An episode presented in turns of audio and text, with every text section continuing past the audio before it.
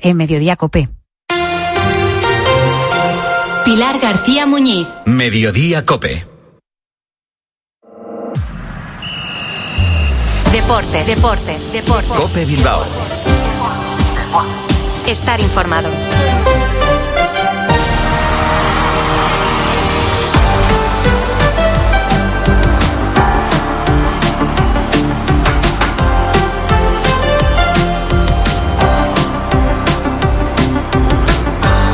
Hola, ¿qué tal? Arracha Aldeón, muy buenas, 15 horas 25 minutos.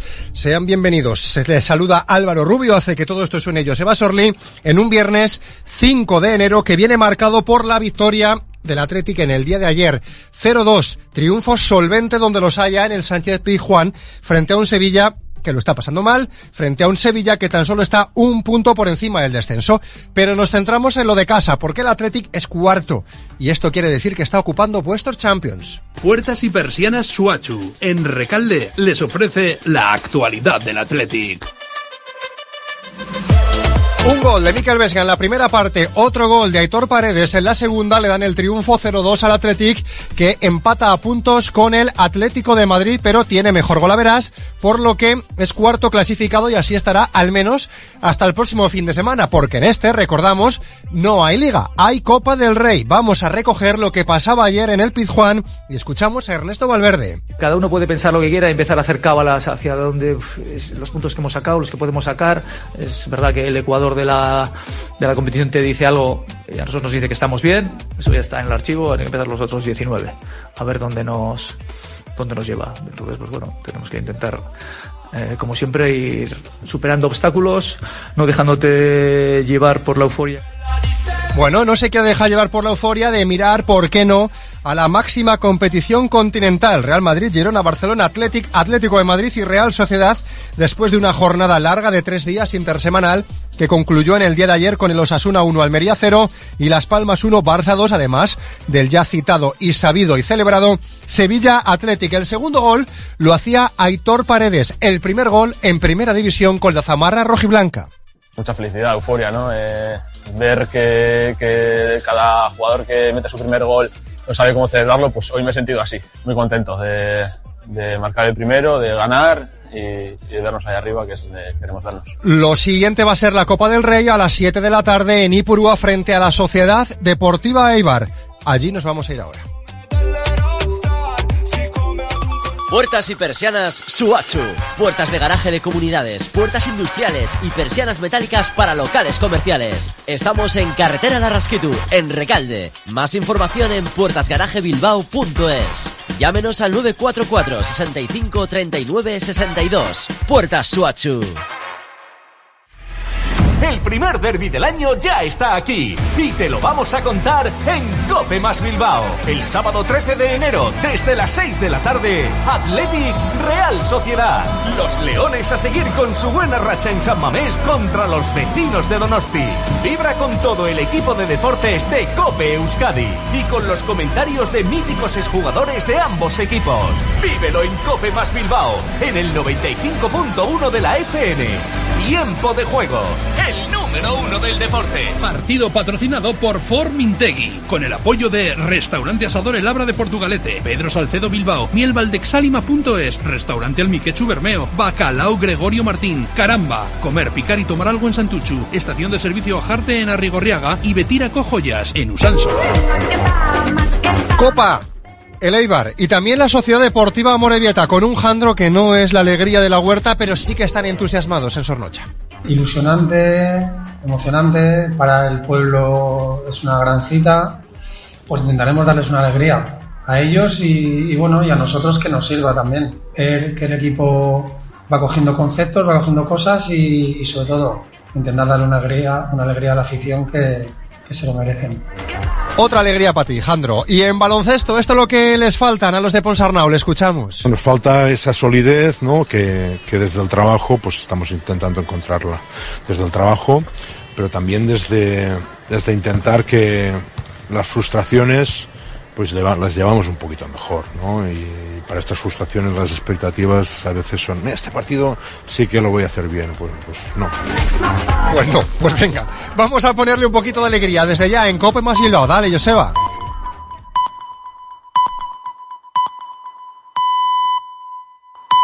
Las tres y media de la tarde, dos y media en Canarias.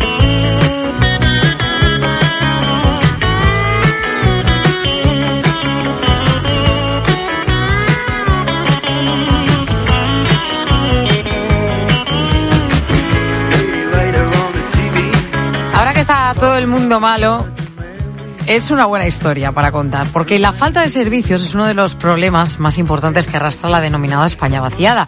Pero hay algunos servicios básicos que son esenciales. Un consultorio médico, un colegio o una farmacia, por ejemplo, ¿verdad? Ahora que hablamos tanto de virus. Si vives en una ciudad grande y a las 3 de la mañana te duele la cabeza, pues tienes varias farmacias abiertas. Hay muchas de 12 horas, de 24 horas. Pero ¿qué pasa si vives en un pueblo pequeño? En un municipio de 100, de 200 o de 300 habitantes. De las más de 22.000 farmacias que hay en España, unas 4.500 están en zonas con poca población. Municipios donde este servicio es vital porque muchas veces es el farmacéutico el profesional sanitario más cercano que tienen estos vecinos. Bien lo sabe Ana Cristina Martínez, que es farmacéutica en Cidones, un pueblo de Soria que no llega a los 300 habitantes. Ana Cristina, ¿qué tal? Buenas tardes. Hola, buenas tardes. Oye, ¿cómo es tu día a día como farmacéutica en esta localidad? No sé a cuántas personas puedes atender en un día. Mm, Bueno, pues ahora en este tiempo no muchas. Pues a lo mejor hoy, por ejemplo, habré atendido a 10 personas. Pero bueno, yo primero voy, tengo un botiquín en otro pueblo también cerca de este. Sí. Voy a primera hora, allí va menos gente. Y luego vengo aquí. Y bueno, también nos manejamos mucho con, porque atiendo a varios pueblos que están en torno a este, nos manejamos mucho pues mandando por WhatsApp, eh, a lo mejor mandan la hoja de medicación porque el médico les ha puesto algo y luego yo se lo acerco o se acercan ellos. La verdad que, a ver, eh, hay poca gente, pero en mi caso, por ejemplo, eh, la relación con los médicos es bastante buena y solemos eh, solventar todos los, los problemas. Pues si no hay un medicamento, hablo con el médico y pone otro que tenga y bueno, yo la verdad que en ese sentido, bien. O sea, que además de farmacéutica haces de repartidora, de intermediaria con el médico si hay alguna eh, algún medicamento que no está. Eh, también me imagino que de, de asesora, ¿no? Te, te pide mucha gente, mucha gente mayor el, el control de esa medicación o de las tensiones, de, de, de, de esas cosas que son las glucemias. Bueno, eh, eso eh, se encarga la, la enfermera. También, o sea, es lo que te digo, que aunque somos pocos, eh, viene la enfermera una o dos veces a la semana y más o menos eso les controla. Pero bueno, cuando no es el día de consulta o lo que sea, si tienen alguna duda, sobre todo a lo mejor de analíticas que no entienden pues algo, me preguntan y bueno, o a veces también de comentando pues que si no se están tomando una cosa, pues haces que lo empiecen a tomar, porque muchas veces el fracaso terapéutico no es por el medicamento en sí, sino porque no se toma adecuadamente. Entonces, bueno, ahí también ejercemos un poco esa labor de, de asesorar, controlar un poco si están tomando la, la medicación, si la recogen, si no la llevan, pues preguntarles por qué. Un poco, pues sí. Claro, ese, ese control, ¿no? Que, que, Sí. que muchas veces hace Es- la cercanía mm. al conocer. Sí, es, es muy cercano. Yo he trabajado también en ciudad y la verdad que este trabajo para mí es más gratificante. Económicamente no, no es el, lo No es lo mismo, que ganarías en una farma- farmacia de una gran ciudad, eh, para que nos No, entendamos, ¿no? Pero, pero personalmente a mí me, yo, mm, vamos, mm, bien. O sea, personalmente a mí me llena mucho la gente que, que viene, porque no todo el mundo, el, el problema también de estos servicios es que no todo el mundo valora el tener el servicio y a lo mejor van a comprar a, a la ciudad y ya compran allí en vez de a lo mejor cogerlo en tu pueblo, ¿no?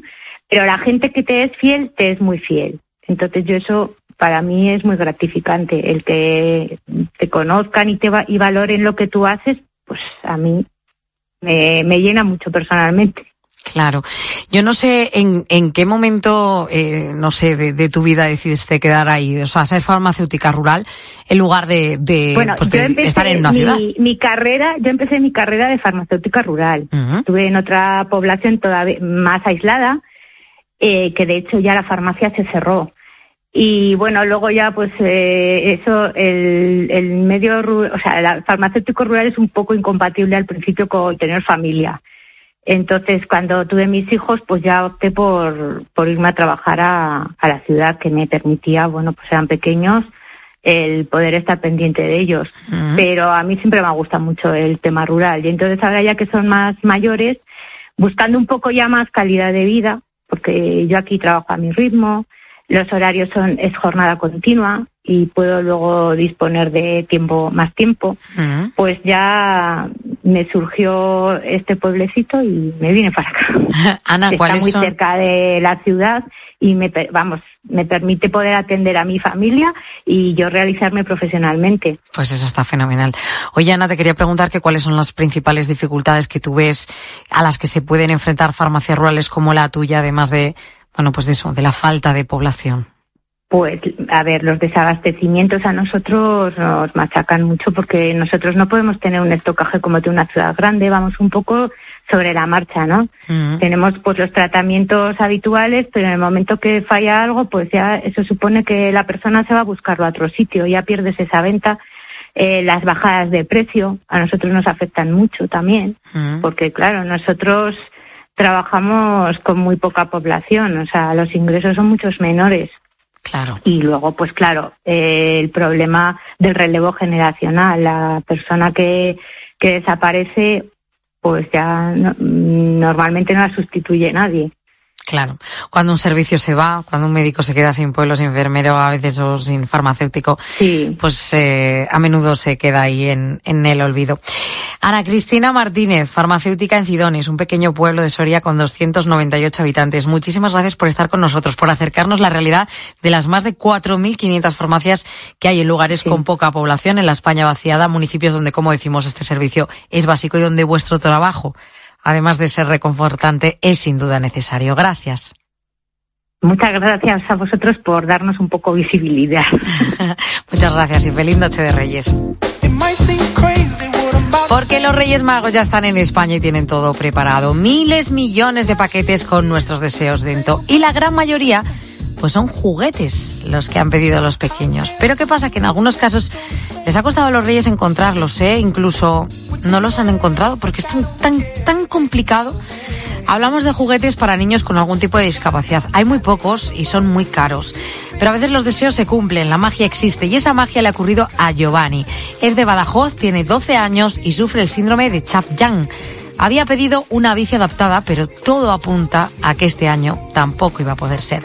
Su madre Mamen nos contó en COPE que este año el único regalo que tenía Giovanni sería un chándal y que la bici no podría llegar para este niño con enfermedad rara. La suerte quiso que Antonio estuviera escuchando la radio en ese momento. Se puso en contacto con nosotros para dar con Mamen y su inmensa solidaridad le ha permitido que los Reyes Magos este sábado sí cumplan el sueño de Giovanni. Después de muchos años sin sabores, este pequeño va a tener lo que más deseaba. Gracias a la magia de la Navidad, de la radio y sobre todo de las buenas personas, Mamen no se puede creer esta feliz noticia. La verdad que me quedé un poco para ella porque como que no me lo creía. Cuando me llamó Antonio para decirme que, que bueno que Giovanni iba a tener el día de Reyes su bicicleta porque él se iba a hacer cargo de lo, de lo costoso que es el, el transporte, trasladarla hasta aquí. Entonces, pues la verdad que todavía eso, estoy un poco sorprendida. En España hay unos 60.000 niños de 0 a 6 años con alguna diversidad funcional que tienen más difícil y sobre todo más caro que el resto puedan encontrar un juguete adaptado a ellos. Es el caso de Sofía, tiene dos hijas, la pequeña de 9 años tiene parálisis cerebral y no lo tiene fácil para encontrar juguetes adecuados. Nos encontramos muchas veces con un número muy limitado de juguetes en los que ella pueda poder disfrutar de todas esas funciones y además el coste también se eleva mucho. Eh, por ejemplo, cartas, que le gusta juegos de mesa, eh, a ella es difícil poder agarrar una, una carta. Claro, aunque cada vez hay más juguetes que reflejan otras realidades, lo cierto es que no es nada fácil. El nenuco, la Barbie, por ejemplo, con síndrome de Down. El nenuco también con implante coclear, la Barbie en silla de ruedas. Todos estos los estamos viendo y en las últimas navidades, pero todavía queda mucho camino por recorrer, especialmente para niños que por su discapacidad necesitan algún tipo de apoyo, algún tipo de juguete adaptado. Amelia Barrientos es pedagoga. Amelia, ¿qué tal? Buenas tardes. Buenas tardes. Hablamos de la importancia del juego, de que es básico para el desarrollo, para el desarrollo también neurológico de todos los niños y niñas, pero imagino, Amelia, que si esto es importante para todos los niños y niñas, más aún debe serlo para algunos pequeños que tienen algún tipo de diversidad funcional, ¿no? Eh, sí, la verdad es que, bueno, pues muchos juguetes no están adaptados a ellos y además, eh, bueno, pues se trata de juguetes inclusivos en los cuales ellos puedan jugar con otros niños de la manera más normalizada posible. Y eso es a lo que se tiende, sobre todo, pues bueno, intentando eh, realizar y fabricar juguetes en los cuales pues todos los niños eh, puedan interactuar con ellos, porque la inclusión es incluir a todos, no solo los niños que tienen discapacidad como los todos, ¿no? Eh, para que haya una interacción entre ellos. Y bueno, pues por ejemplo para niños ciegos, pues eh, se hacen juegos sobre todo basados en el, en el sentido del oído y en, en, utilizar el tacto, la vía áptica, ¿no? A través de las manos, a través de, de los dedos y explicándoles sobre todo las instrucciones, porque ellos cognitivamente no tienen, no suelen tener mucho problema si se les explica bien, si a través de sus manos van tocando, se les da el tiempo suficiente y la, la opción de poder jugar con otros niños. No se trata tanto de hacer juguetes específicos para ellos, sino hacer juguetes que, en los que ellos puedan interactuar con otros niños. Eso es bueno, ¿no? El, que, eh, ¿de qué manera, no sé, cuáles son un poco los beneficios del juego también en eso, en, nivel de cooperación, a nivel social, a nivel de interactuar con compañeros? Pues sobre todo porque ellos pueden eh, compartir, pueden empatizar con otros niños, pueden sentirse parte importante del grupo, se sienten incluidos, sobre todo porque además en los colegios ahora mismo se trabaja la inclusión educativa y están todos, eh, bueno, todos participan, los demás niños les ven como uno más en el grupo y por eso se trata un poco de, de desarrollar en ellos eh, juguetes que puedan eh, utilizar las, eh, los sentidos en los que más desarrollo tienen, ¿no? Pues lo que decían los ciegos, el oído y el tacto, en los eh, niños que tienen sordera, pues sobre todo la, a través de la vista, a través de, de, otro tipo de, bueno, pues de manipulación, de juegos manipulativos. Y que hay, por ejemplo, de... Iba a preguntarte, porque como has mencionado el tema de, sí. de niños ciegos o de, de niños sordos, eh, los niños que ahora eh, estamos viendo también tantos casos enmarcados dentro de lo que se conoce como del el espectro autista, eh, sí. ¿hasta qué punto se puede llegar también pues a, a, a conectar, a trabajar con esos niños desde el punto de vista pedagógico a través del juego? Bueno, pues eh, con ellos sobre todo la interacción social, el sentirse, pues una, eh, utilizar una estimulación, por ejemplo, en la música, en el sonido, en la manipulación, en, en la vibración, ¿no? Que ellos sientan. Entonces, bueno, pues son juegos más basados en el movimiento, en, en la música, en los, en otros sentidos que a ellos eh, se ha comprobado que se sienten estimulados no tanto pues otro tipo de juegos de mesa que a lo mejor les cuesta un poco más, pero si hay sonidos en el juego, algo que a ellos les llame la atención, entonces pueden conectar con el resto de, de, los niños. Y depende, bueno, como en todas las discapacidades, ¿no? Depende del grado, ¿no? Hay niños que pueden interactuar de manera mucho más fácil que otros niños, pues que tienen a lo mejor eh, un autismo más severo, ¿no? Más entonces hay que buscar hay que, la adaptación para cada uno de ellos y ver con qué niños juegan mejor, ¿no? Y, uh -huh. y buscar la interacción a través de juguetes que sean válidos para ellos, ¿no? Lo que decía, sobre todo basado en una estimulación a, que a ellos les, les provoque una respuesta, ¿no? Que interactúen con esos estímulos.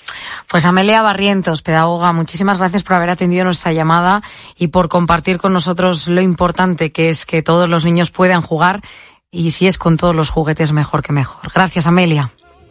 De nada, muchas gracias, adiós y felices Reyes.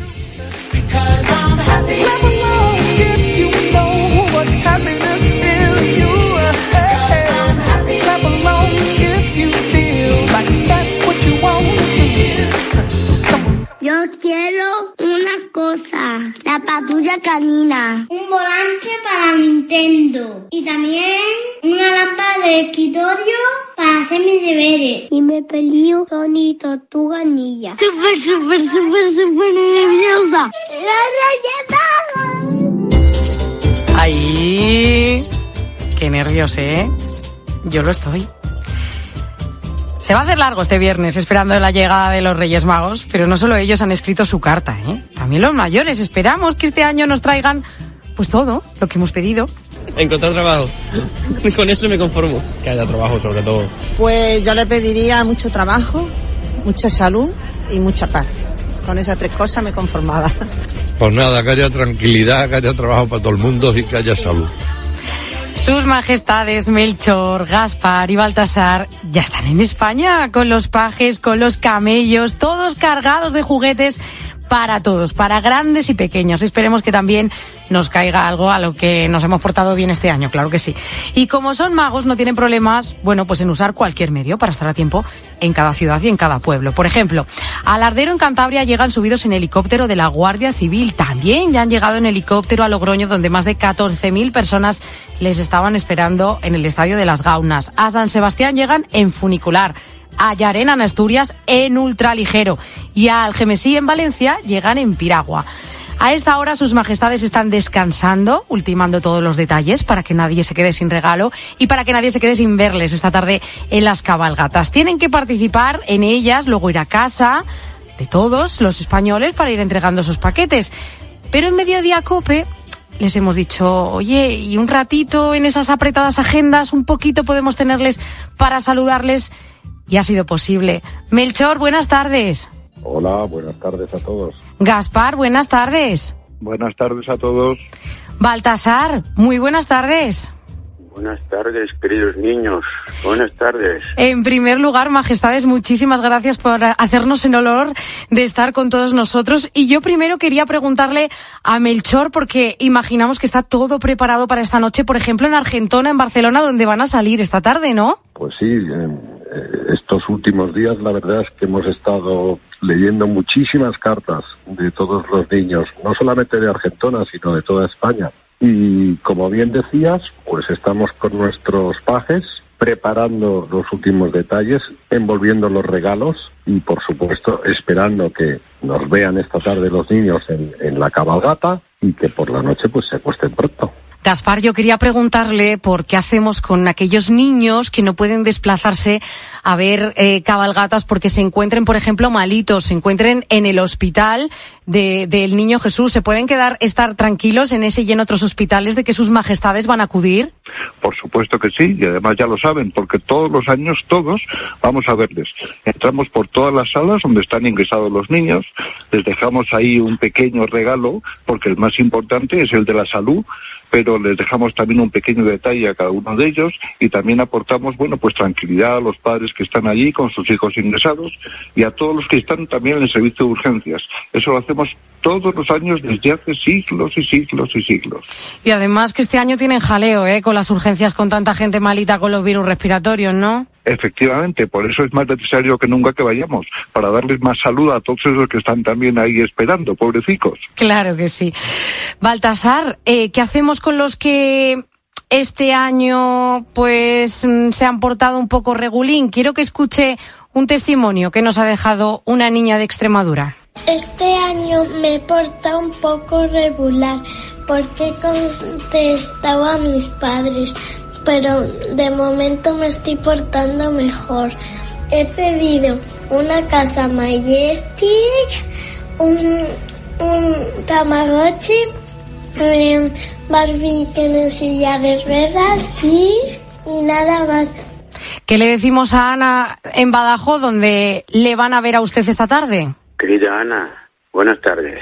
Que te portes bien durante el año entero, no solamente el Día de Reyes, porque es una trampa. Claro. Tiene que ser bueno durante todos los años, pues, con toda la familia, y portarte bien. Claro, porque... Si te portas mal, no hay regalo que valga. Claro, que hay veces que, que nos acordamos, pero solo en los últimos minutos. Claro, Majestades, yo siempre he tenido una duda y creo que esto lo tenemos muchos en casa. ¿Qué es lo que les gusta, eh, lo que les gusta, pues, que les dejemos por la noche para, para reponer fuerzas? Porque como van a escuchar, en cada casa dejamos cosas diferentes. Tres galletas, tres vasos de leche y tres vasos de agua para los camellos. Le voy a poner un pollo frito, patatas fritas y una ensalada, una cerveza, una Ah, galleta la- para no, los no, Reyes no, Magos no, ¿eh? y también leche para los camellos.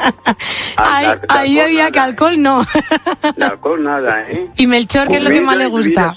Yo a los niños les voy a pedir que además lo suelen hacer todos muy bien, que dejen sus zapatitos, los zapatitos de sus padres también, cerca del balcón o de la puerta por la que vamos a entrar esta noche con el máximo silencio posible y que dejen un poquito de agua para los camellos y un poquito de leche para nosotros. Con eso nos basta. Y si tienen alguna galletita de chocolate o algún trocito de turrón, pues también es bienvenido. Vale, galleta de chocolate y turrón, nos lo apuntamos. Oiga, Rey Gaspar, eh, me imagino que muy importante para ustedes cuando lleguen a las casas de todos es que nos vayamos prontito a la cama, ¿no? Y no nos levantemos si oímos cualquier ruido. Natu- naturalmente. Tienen que acostarse muy pronto, muy pronto, porque llegaremos, tenemos que llegar a todas las casas. Y por lo tanto, cuanto antes se acuesten, pues antes llegaremos a, a- a las suyas. Ahora, lo que también es cierto es que hoy es un día, esta noche va a ser una noche tan especial que mañana por la mañana, yo lo que les digo, y eso a los papás, yo sé que no les gusta, pero lo que les digo siempre es que se levanten muy pronto. Hombre, no a las cuatro de la mañana, pero que se levanten muy pronto, muy pronto, porque ya estarán allí todos sus regalos, claro. Hay que madrugar, claro que sí, para, para recibir esa ilusión, pero de momento hoy irse pronto a, a la cama. Eso pues no queremos es. robarles más tiempo, que sabemos que les queda muchísimo trabajo por delante. Muchísimas gracias por haber estado con nosotros, Melchor, Gaspar, Baltasar, y por repartir cada año tanta magia y tanta ilusión en todas partes, incluidos hospitales, que buena falta nos hace en los tiempos en los que estamos. Gracias a los tres. Feliz día. Muchas Feliz gracias, noche. igualmente, igualmente. Feliz año para todos.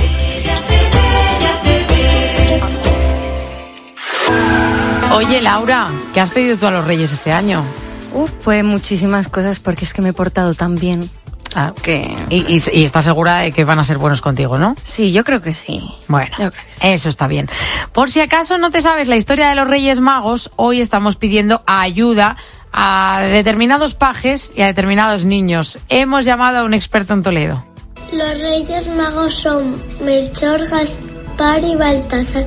Y son los Reyes de Oriente. Fueron siguiendo la estrella de Belén a ver al niño Jesús. Le regalaron. Oye, se sabe toda la historia oro. fenomenal, ¿eh? Hoy en COPE estábamos preguntándonos aquí en Mediodía COPE por vuestras cartas de Reyes. ¿Y qué es lo que nos han contado los oyentes, Laura? Pues nos han contado un poco de todo. Y vamos a empezar con Marcos, que nos va a hacer un repaso a su carta a los Reyes. Un slime. Un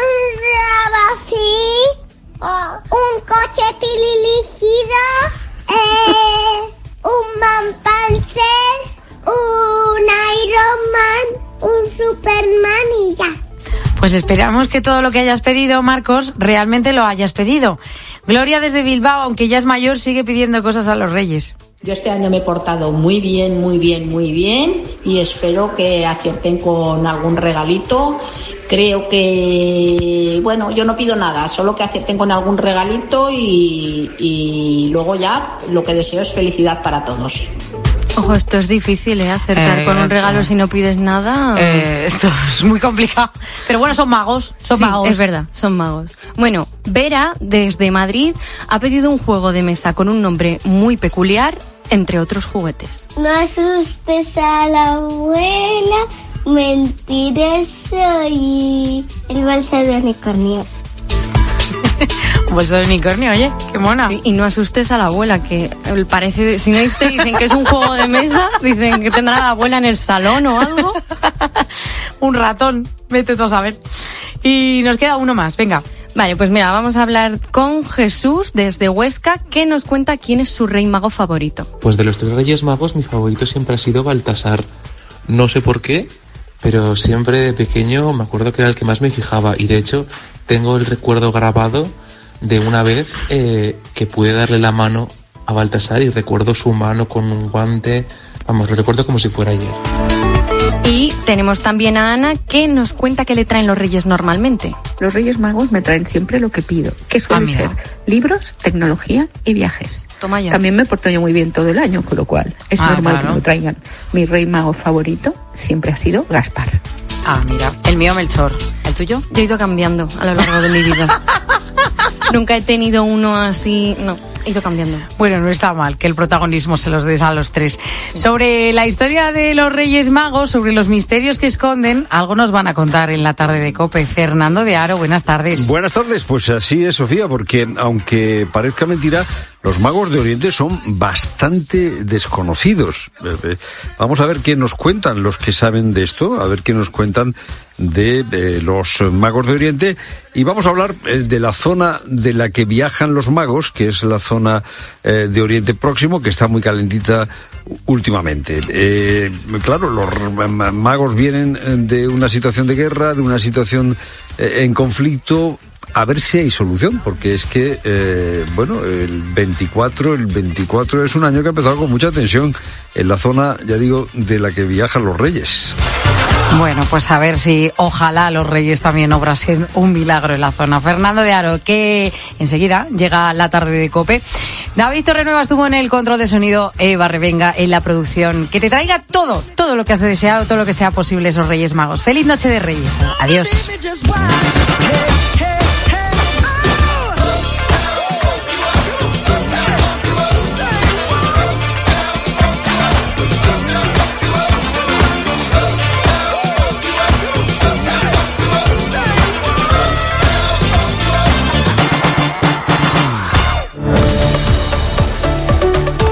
Mediodía Cope.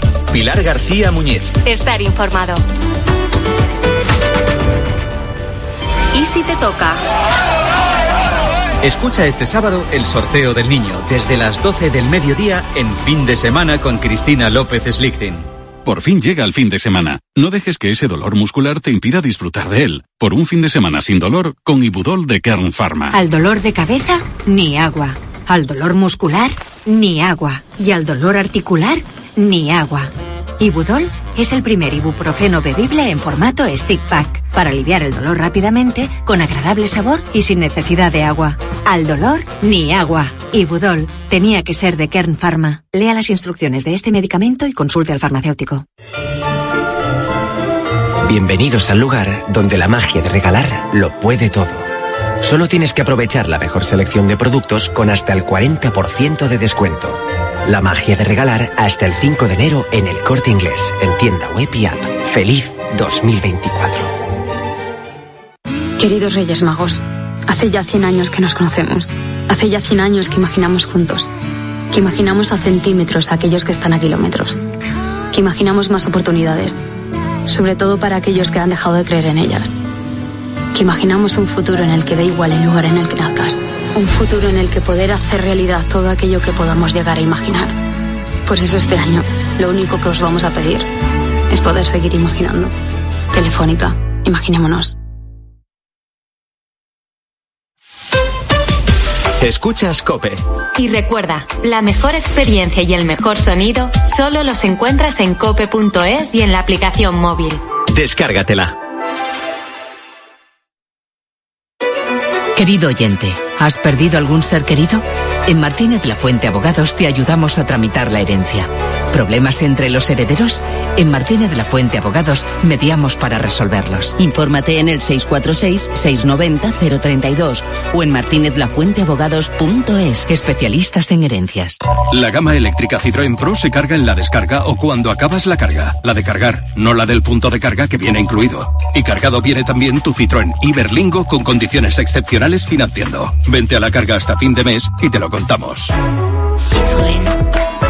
Financiando con Stellantis Financial Services. Condiciones en citroen.es. Jaume Serra es una cava familiar que sigue fiel a su tierra y a sus orígenes, liderando en la actualidad la elaboración de cava en nuestro país. Una bodega donde se unen tradición, calidad y un fuerte compromiso con el medio ambiente. Jaume Serra, para brindar y celebrar los momentos más especiales de tu vida. Cava Jaume Serra. ¿Oyes eso? Son nuestros 21.000 propietarios recibiendo el aviso de que hoy ya han cobrado sus rentas. ¿Cómo lo hacen? Muy fácil. Alquiler Seguro te garantiza el cobro de tu renta el día 5 de cada mes. Alquiler Seguro hace todo por ti. Ayer, hoy y siempre Alquiler Seguro. Por la mañana en la radio. La última hora y el rigor de Carlos Herrera. Si aumentan los ocupados, pero aumenta el paro, es porque se cuenta como trabajadores aparados. Y los trabajadores o son pluriempleados o tienen empleos de medio pelo. De lunes a viernes desde las 6 de la mañana, todo pasa en Herrera en Cope.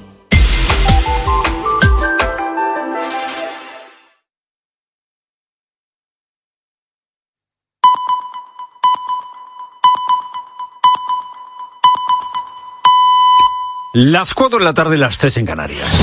Con Pilar Cisneros y Fernando de Aro, la última hora en la tarde. Cope, estar informado.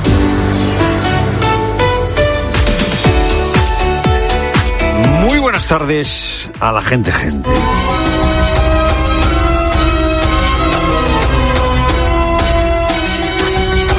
Ya están aquí los magos de Oriente. Ya han terminado eh, su largo viaje, largo viaje de este año. Ha sido este viaje diferente, viaje diferente al que emprendieron hace ya más de dos mil años. En aquel primer viaje pasaron un buen frío. Era el peor momento del año para viajar, para hacer un viaje tan largo como el que hicieron. Los caminos que utilizaron los magos de Oriente no estaban bien. Y la ventisca, el viento, el mal tiempo les mordía la cara. Los camellos estaban irritados, tenían las patas llagadas y se tiraban a la nieve porque no querían seguir avanzando. Los magos, en ese largo viaje de hace más de dos mil años, añoraban los palacios de verano, los palacios de verano construidos en las laderas de las montañas.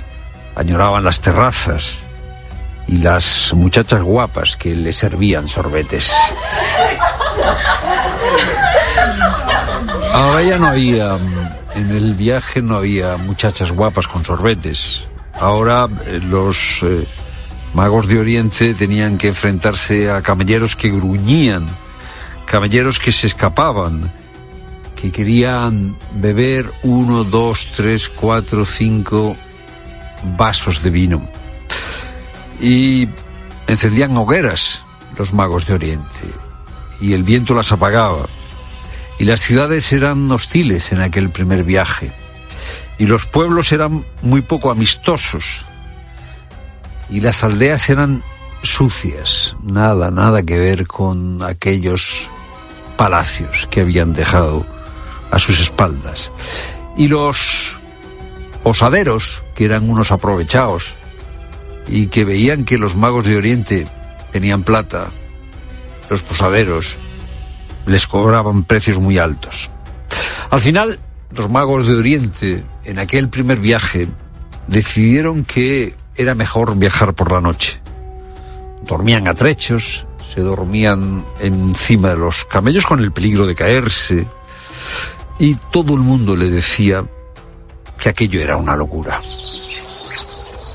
Entonces, un día, al amanecer, bajaron a un valle templado, un valle húmedo, bajo la línea de las nieves. Olía a vegetación y había un arroyo que corría por medio. Y entonces preguntaron en aquella aldea dónde estaba el rey de los judíos, pero no supieron responderles. Y así que, así se vieron obligados a seguir su viaje hasta que llegaron a Jerusalén. Entraron en Jerusalén al anochecer. Y allí sí, allí sí les dijeron que ese rey de los judíos que andaban buscando había nacido en un pueblo muy cercano, en un pueblo muy cercano de Jerusalén, en Belén.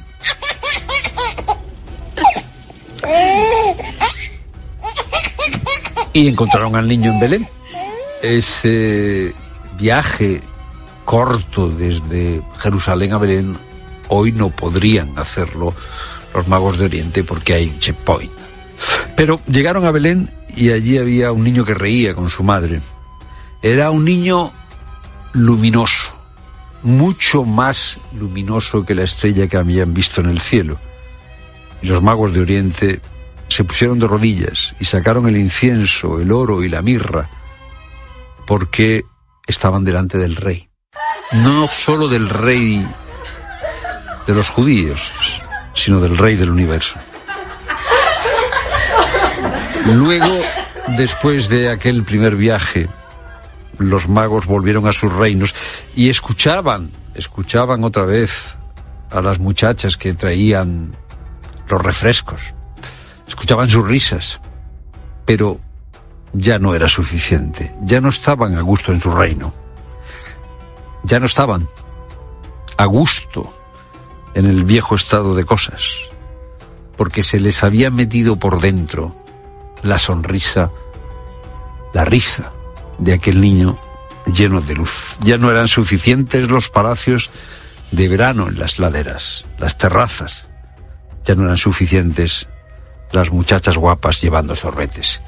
Y desde entonces los magos de Oriente siguen viajando todos los años. Es lo primero que quería contarte, no lo único, porque la tasa de incidencia de la gripe ha aumentado un 75% en estas Navidades y se espera que siga subiendo la semana que viene.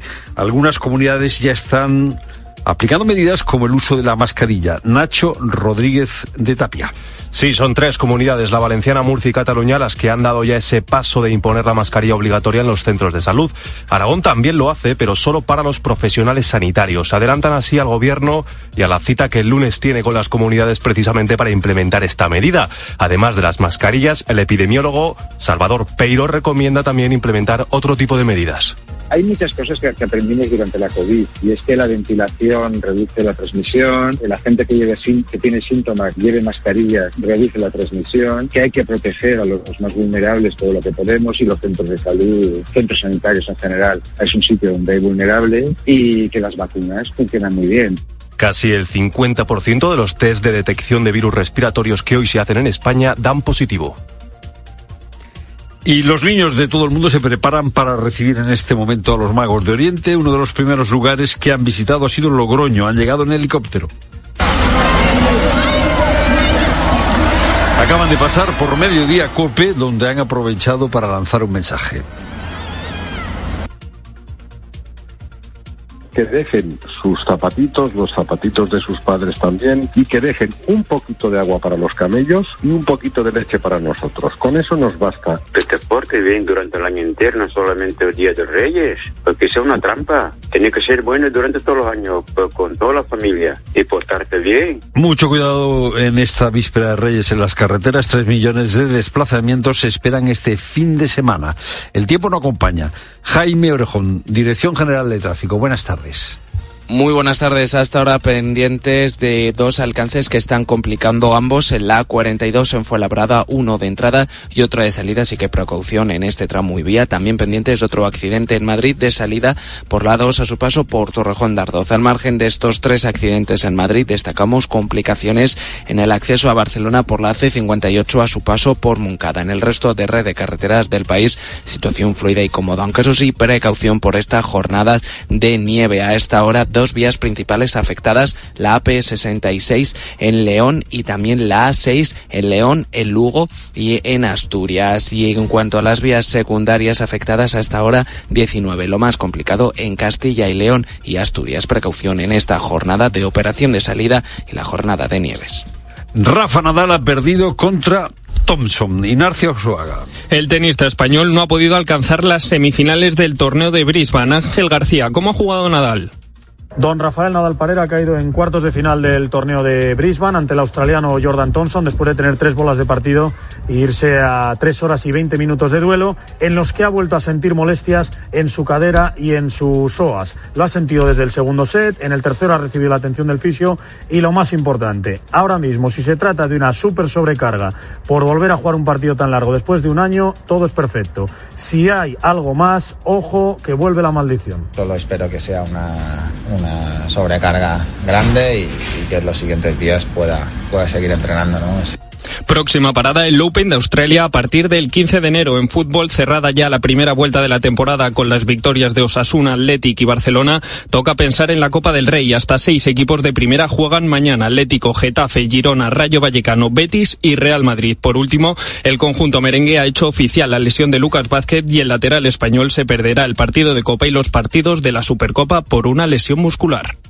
Y ahora tu cube más cercana. Pilar Cisneros y Fernando de Aro. La tarde. Cope Euskadi.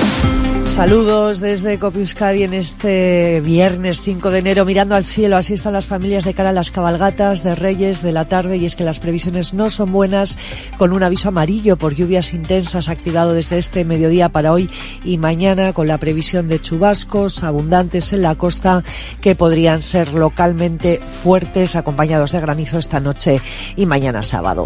Al contrario de lo que han decidido Cataluña y la Comunidad Valenciana, Euskadi no tiene previsto implantar de momento el uso obligatorio de mascarillas en los centros sanitarios por el aumento de las infecciones respiratorias. Osakidecha aclara que desde que comenzó la campaña de la gripe está recomendando el uso de la mascarilla y que en nuestra comunidad no hay saturación ni colapso del sistema sanitario. Seguimos contándote todo lo que te interesa en la tarde de COPE con Pilar Cisneros y Fernando de Aro.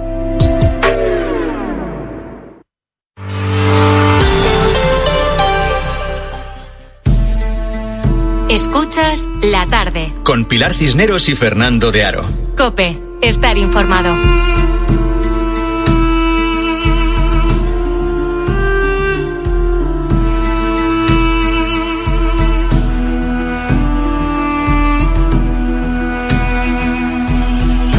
Jesús nació en Belén de Judá en tiempos del rey Herodes. Entonces unos magos de Oriente se presentaron en Jerusalén preguntando, ¿Dónde está el rey de los judíos que ha nacido?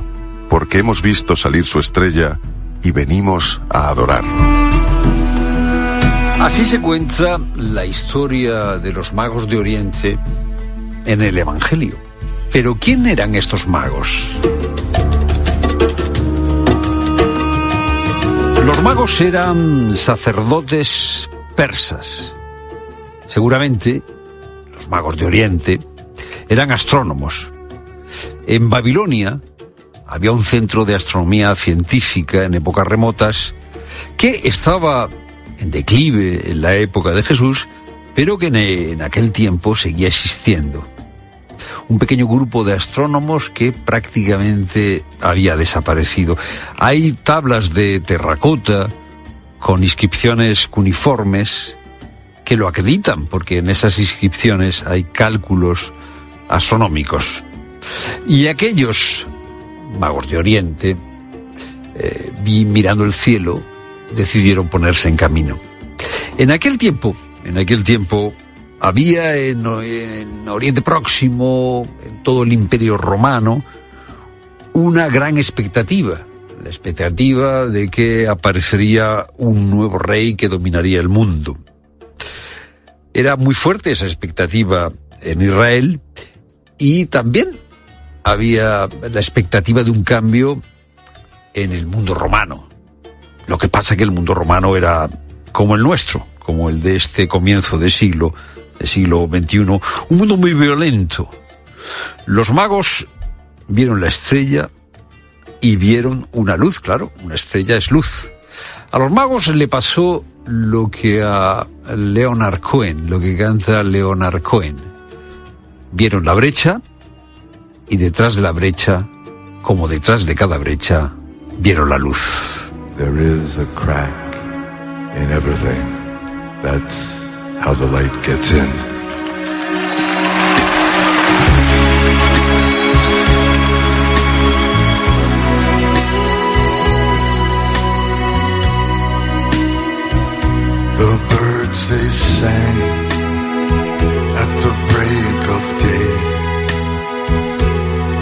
Start again. I seem to hear them say, There is a crack. There is a crack in everything. That's how the light gets in. Hay una brecha. Hay una brecha en todo. Y es a través de la brecha cómo la luz entra. Es lo que canta, lo que cantaba Leonard Cohen. Así eran los magos de Oriente, dispuestos a ver a través de cualquier brecha esa luz que en su momento fue una estrella.